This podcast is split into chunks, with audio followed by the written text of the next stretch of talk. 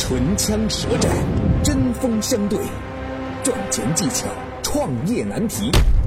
崔磊 vs 天使投资人奥斯卡，谁能获胜？马上进入今天的创业找崔磊。崔磊，乐客独角兽创始人、天使投资人，创办了《创业找崔磊》节目。奥斯卡，创丰资本天使投资人，喜马拉雅签约创业导师。下面进入问题一：我大学学的是配音专业，现在正在喜马拉雅上。现在正在喜马拉雅上做有声书主播，计划未来能够创业做一个声音培训机构。但是前段时间有一家权威媒体推出了一个人工智能主播，还有网上越来越智能的人工智能配音，让我很有危机感。声音传播与创作这个行业会不会被人工智能代替呢？下面有请奥斯卡表达他的看法。大家好，我是天使投资人奥斯卡，我觉得不会，绝对不会被替代。你要知道，这里面都是有感情色彩的，尤其是配音。那如果我们说艺术、说表演的话，一百个人心中有一百个哈姆雷特。你真正的粉丝，他们仅仅是喜欢你的配音作品吗？他们可能喜欢的是你的一种表达方式、你的情感、你的演绎方式，甚至是对于你个人、你的人设，都是喜欢的。这是机器和人工智能无法取代的。这是第一，然后你再要去看人工智能要替代，哎呀，这个别的东西，这些问题不是你现在该思考的。那你担心的有点多啊，你好好把你的作品打磨好啊，把你的课程弄好，把你的培训机构弄好就行了。有些东西真的和你还没有说搭上边呢，你不用去杞人忧天，好好的把自己的声音作品给做好，加油。感谢奥斯卡的精彩发言。下面有请崔磊表达他的看法。如果呢，您的特长只是配音，或者您的特长只是声音好听的话，很有可能会受到人工智能的影响。我跟各位讲个故事啊，就是我们有一个非常知名的配音演员，他叫李毅。您可能没听过这个名字，但是他配的作品您肯定知道，比如说《再说长江》《大明宫》《人类星球》《迁徙的鸟》等等等等。这都是非常脍炙人口的作品，但是呢，一三年的时候啊，李毅因为白血病医治无效，然后在北京去世了。在二零一八年的时候啊，就央视又做了一个新的纪录片，叫做《创新中国》。然后这个《创新中国》的总导演在考虑配音演员的时候，就想啊，还是李毅最适合。但是斯人已逝嘛，无力回天了。于是他们就在想说，有没有可能，《创新中国》本身就是关注中国和世界前沿性科技成就的一档节目嘛，就想说有没有可能通过人工智能的方式来模拟李毅的声音。呃，相关的企业啊，这个当然就是某某讯飞了，大家应该都知道。这个得到这个点子之后，就感到哎，这是一次优化算法、提供人工智能水准的机会嘛。于是双方就一拍即合。于是，一八年初，这个创新中国的首映式在北京举行的时候，啊，李瑞英啊、朱军呐、沙童啊等等，央视的这个非常知名的播音员主持人都悉数到场了。然后首映式现场播放了一段。李毅老师生前的作品以及《创新中国》中人工智能模拟的声音，这两个来进行了对比，这让十分了解李毅的李瑞英等人吓死了。他说根本听不出来差别。呃，体育频道的主播沙童甚至表示说，听了这些内容之后，觉得自己的职业生涯受到了威胁。所以这件事情，我想告诉各位，呃，对于只做配音。或或者是只是通过声音来进行表达的人工智能，会在接下来很短的时间来颠覆这个行业。但是如果你在背后是内容的创作者，那就不同了。所以呢，我们今天啊要把自己定义成为一个思考者，而不是一个朗读者啊。这件事儿你就不会担心了。那我还想告诉各位呢，就是不用对人工智能太过于恐慌。人工智能能代替我们所有的行业吗？不行的。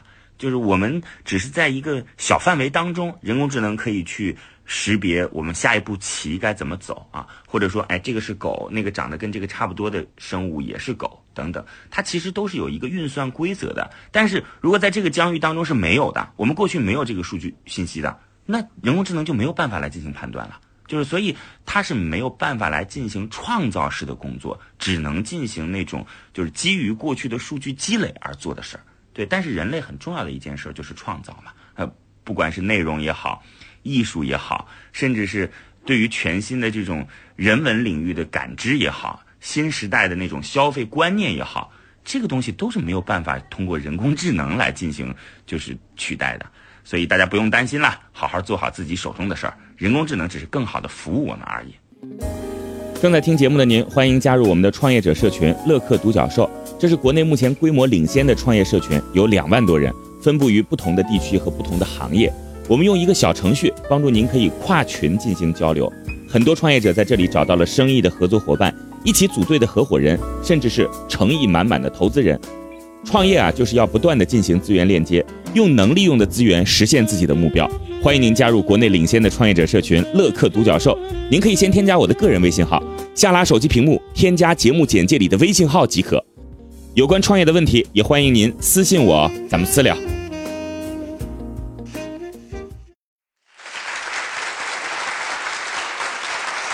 感谢崔磊的精彩发言。下面让我们来看看各位听众有什么看法。我觉得还是会被替代的。现在人工智能发展这么迅速了，谁知道哪天就冒出一个人工智能配音师呢？选工作还是选择一些人工智能无法替代的工作比较好。我肯定支持反方。虽然现在科技越来越发达，但是很多事物还是需要靠人工去实现。机器人虽然是社会进步的体现，但是始终没有感情的。低水平的重复都是会被替代的。未来的竞争是很激烈的，原创才是不可被替代的。对对对。目前仿生学科的极致应该就是在机器人动作这一块，在未来感情流露这一块是不可能接近人类的，只是在逻辑方面能够达到人类的水平而已。下面进入问题二。我这里是一个三线城市，想加盟一个连锁洗衣品牌，但是三十万左右的加盟费成本太高了。洗衣行业未来是不是一个有前景的行业呢？下面有请奥斯卡表达他的看法。大家好，我是天使投资人奥斯卡。这个问题啊有点割裂，什么意思？你其实想说的是，你想创业啊，想加盟这个洗衣连锁品牌，但是加盟费太高了。你想问这么高的加盟费，这么高的成本做这件事情值不值得，对不对？那你要看的是加盟商。加盟商靠不靠谱？这加盟商里面也是参差不齐的。你加盟了之后，他能给你一些什么支持？给你一些什么资源？给你一些什么样的体系？你能不能把这些钱赚回来？对不对？洗衣行业，我觉得随着消费升级，它的产品升级了之后，还是有空间的。因为我们人的衣食住行啊，尤其是在我们大中国这十四亿人口这么大的庞大基数上面，衣食住行绝对是抗风险周期的。那你现在这个问题，你要考虑的是三十万自己掏不掏得出？掏出了之后能够熬多久？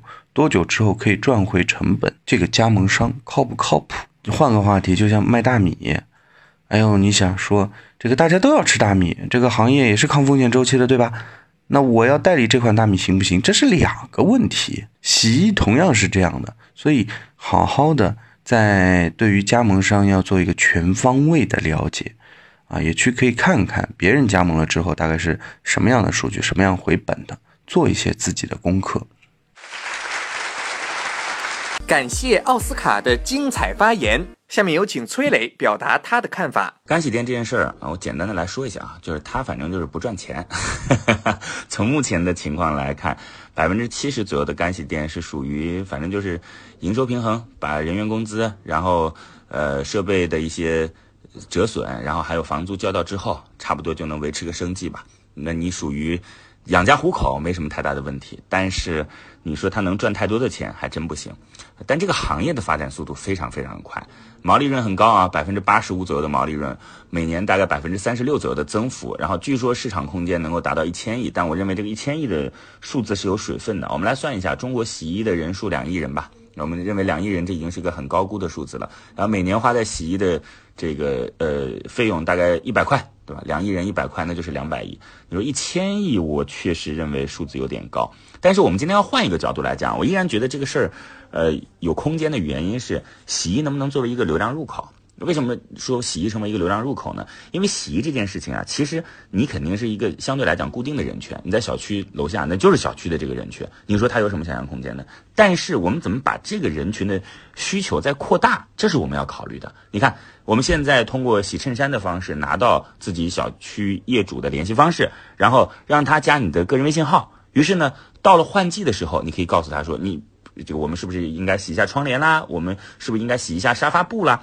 在这平时的运营当中，个人朋友圈的运营当中，你就要告诉大家说啊，这个洗窗帘、洗沙发布为什么要这么做？这对于孩子的健康，对于家里边的健康有什么样好处？通过这样的方式去引导用户，让用户知道说，哦，这个窗帘不是说那个我们一年挂在那儿没关系的，就这种认知的引导才会带来新的下单、新的订单嘛啊。那再加上说，现在很多女生也好，男生也好，都会有奢侈品，对吧？那如果我们再把奢侈品的清洗也放到自己的店铺当中来进行经营，那又给自己来增加了一份收入。那包括奢侈品也可以告诉大家说啊。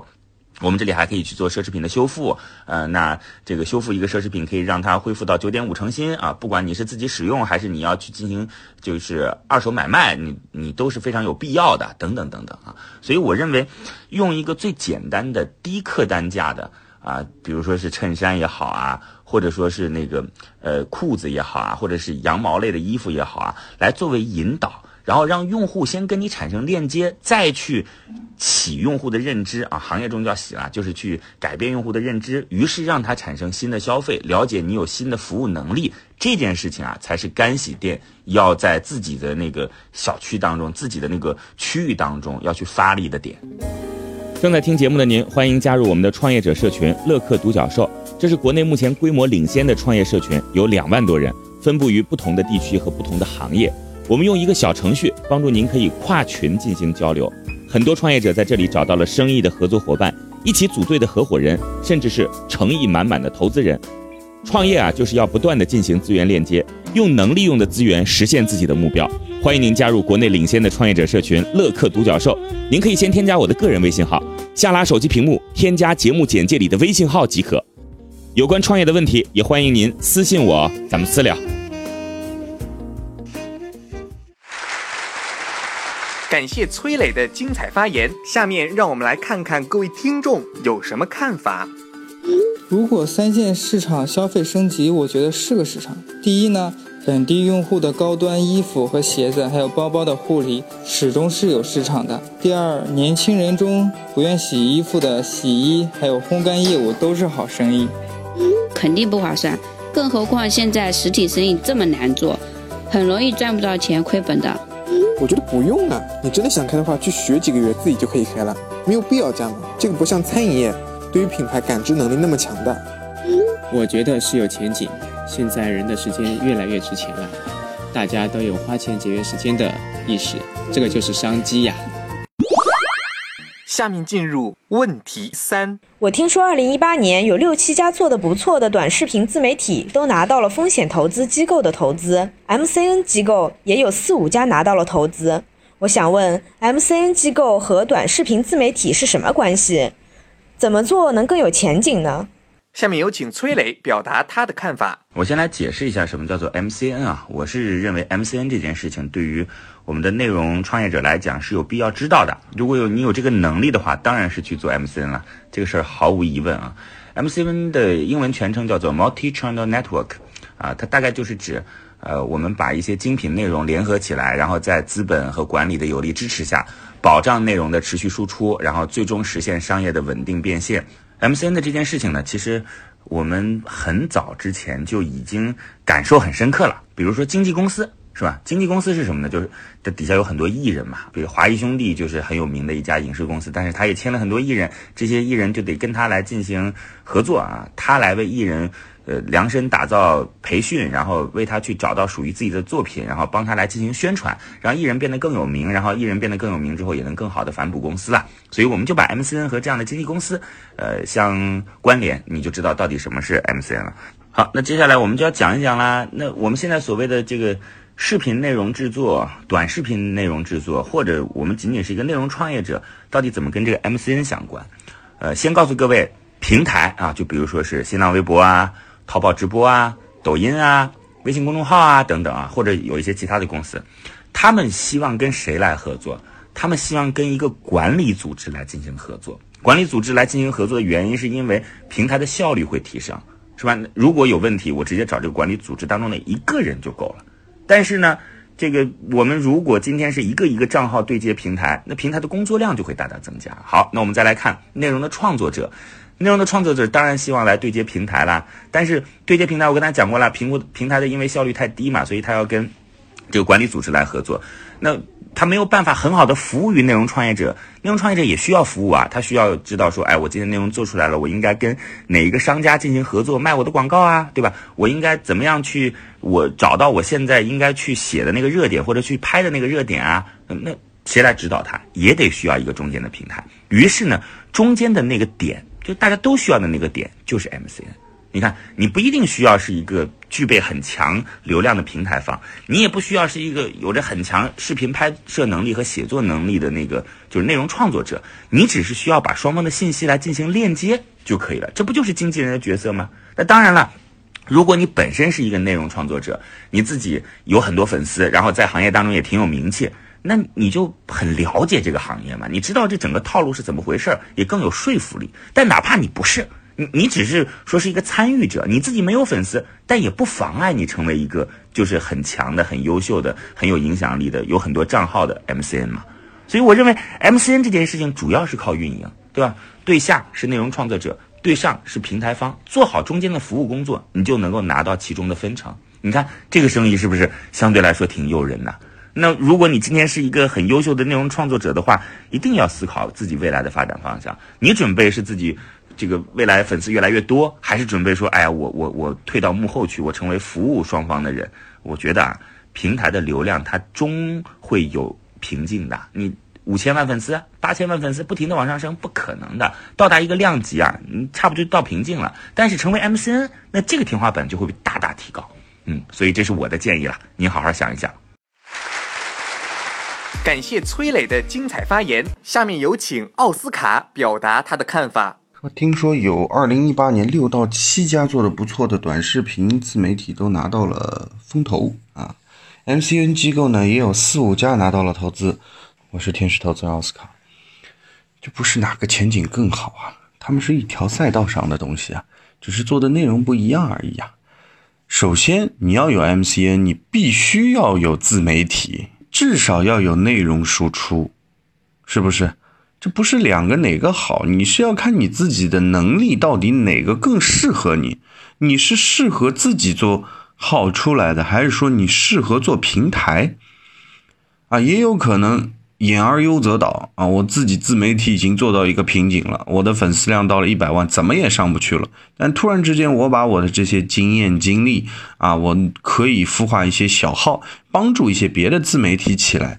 那我都弄到几个五十万的号或者八十万的号，对吧？自己是一百万的号，那不是挺好吗？那我就转型做 MCN 了。那如果说你自己的号可以冲到一千万，可以冲到两千万。你一个号就够做很多事情了，所以在问问题的时候啊，千万不要把一些啊东西割裂开来说，或者说直接对立的来聊，他们是一脉相承的。而这个相承是在于哪里？是在于你分析清楚了自己的定位、自己的能力、自己的情况，然后再来说哪个好。投资机构投 MCN 的多，就代表你也会被投资吗？不是啊。投资机构投的自媒体个人多，代表你会被投资吗？也不是啊。所以大家在提问的时候啊，更多的要考虑考虑自己能做什么。感谢奥斯卡的精彩发言，下面让我们来看看各位听众有什么看法。还是做成机构吧，做自媒体始终是小打小闹，做成机构才有持续创作的能力。肯定还是做自媒体比较好。对于个体来说，自媒体是成本最低的方式。MCN 的话，一个人做得起来吗？当然是 MCN 啦，这个还用想吗？一个是工会，一个是个人，当然是集体更加有前景一点。我觉得还是做自媒体比较有前途，内容创作能力是互通的。这个风口过了，我还可以转下一个风口。MCN 的话，只能限定死在那个平台上。今天的节目到这里就结束了，感谢两位的精彩辩论。创业找崔磊，我们下期再会。正在听节目的您，欢迎加入我们的创业者社群乐客独角兽。这是国内目前规模领先的创业社群，有两万多人，分布于不同的地区和不同的行业。我们用一个小程序帮助您可以跨群进行交流。很多创业者在这里找到了生意的合作伙伴，一起组队的合伙人，甚至是诚意满满的投资人。创业啊，就是要不断的进行资源链接，用能利用的资源实现自己的目标。欢迎您加入国内领先的创业者社群乐客独角兽。您可以先添加我的个人微信号，下拉手机屏幕添加节目简介里的微信号即可。有关创业的问题，也欢迎您私信我，咱们私聊。